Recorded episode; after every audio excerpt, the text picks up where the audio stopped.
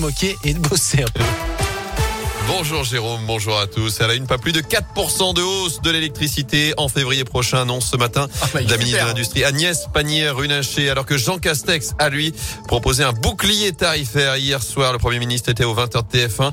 Le tarif réglementé du gaz augmente aujourd'hui de plus de 12%, mais ensuite il restera donc bloqué jusqu'en avril. Des changements également ce 1er octobre, très légère hausse des APL aujourd'hui, plus 2% aussi pour le SMIC, c'est 35 euros bruts de plus par mois.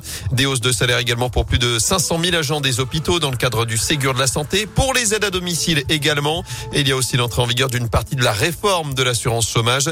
Les syndicats dénoncent un passage en force du gouvernement. Dans l'actu aussi, les retraités descendent dans la rue aujourd'hui à saint avec ce rassemblement dans une heure, place Jean Jaurès.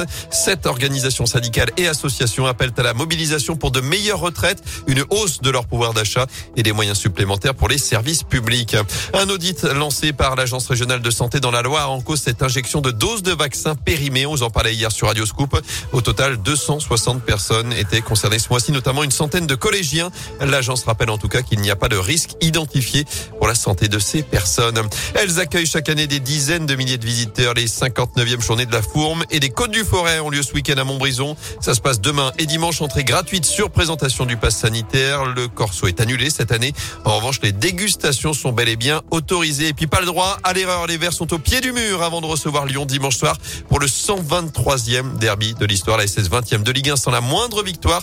Les Stéphanois qui restent sur 5 défaites consécutives. ASS OL, ce sera à 20h45 dimanche soir.